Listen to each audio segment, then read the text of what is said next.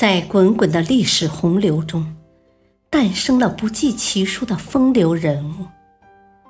他们或推动了历史的进程，或谱写了光辉灿烂的篇章。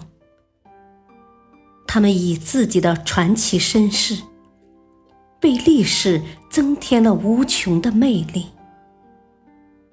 请听第四部《名人奇谈》。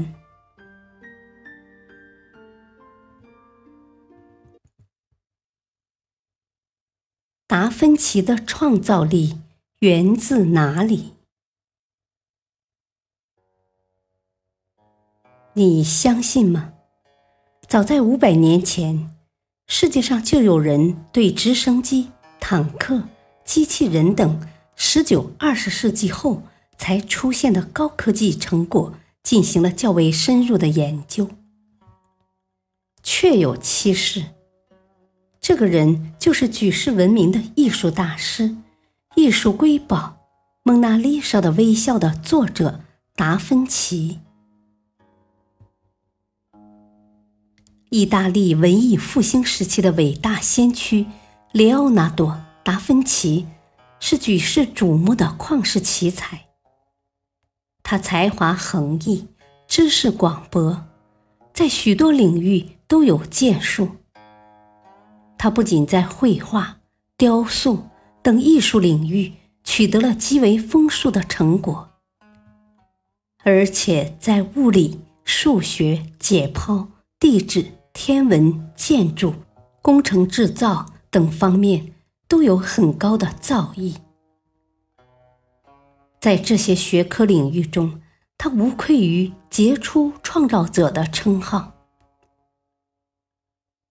很多人惊讶于达芬奇精深的知识结构以及惊人的天赋，因为人们几乎难以相信上天会慷慨的把诸多才能完美的赋予一个凡人，而天才达芬奇却能集之于一身，这在世界人物史上也很鲜见。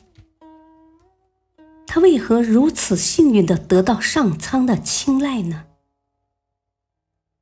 欧洲一些专家学者近年来广泛而认真地研究了达芬奇的生平，企图从中找到一些奥秘。有人用计算机分析了他的一生的成果，结果令人们大吃一惊。若要完成他全部的绘画、雕塑、研究和各种发明等工作，就算一刻不停的做，需要的时间至少也是七十四年。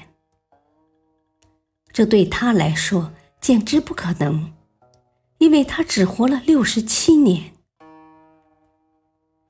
人们从达芬奇的平生中，还能隐约感觉到。某种神秘之处。他一无家庭，二无亲友，终其一生都在躲避着那些被他称为“多嘴的动物”的女人。他隐秘的生活使他从事的事业非常机密，这更使专家们怀疑达芬奇可能是得到了神秘人物的帮助，否则。一个人的精力是有限的，如何能取得如此大的成就呢？达芬奇的社交圈很狭小，这就使人们很容易的对达芬奇唯一的仆人托马兹·马奇尼产生兴趣。托马兹·马奇尼是一个时刻跟随在达芬奇左右的人。他是一位面目慈祥、体格强壮，并有一双智慧之目的中年术士，阅历十分丰富，曾到过东方，受到过东方圣人和统治者的接见，还带回了大量的古阿拉伯和古埃及的书籍。据记载，他是一位出色的水利专家、雕刻家。机械师，同时对炼丹术和妖法极为热衷。只是因为他身份低微，故不为人们所知。于是，有些学者从这些史料中得出结论：托马兹·马奇尼是达芬奇的有力合作者。但大多数历史学家对上述的观点颇有微词。他们认为，托马兹·马奇尼这个人物是人为臆造的，并不是历史人物。有些专家认为，达芬奇可能是立足于古人的创造发明，并对他们进行了再创造和改良，而得到如此丰硕的成果的。他们指出，类似直升机的画，早在达芬奇之前的弗莱米派艺术家手稿中就已出现过，与达芬奇后来的设计很相像。另外，有记载表明，达芬奇与东方祭司相交甚密，长期往来，他可能从这些古代文明的传记者那儿。得到了许多人类知识的精华。当然，也有人对达芬奇极富创造性的一生表现出不以为然的态度。他们指出，达芬奇的科学创造都只是停留在构想阶段，与真正的科学发明有着本质的区别。但是，持这种观点的专家。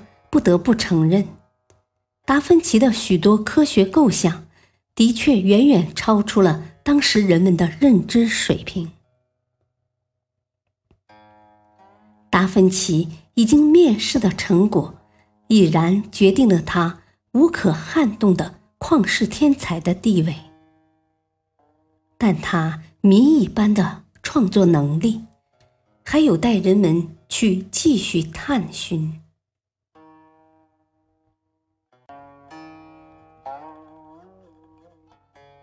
感谢收听，本集播讲到此，下期继续播讲，敬请收听，再会。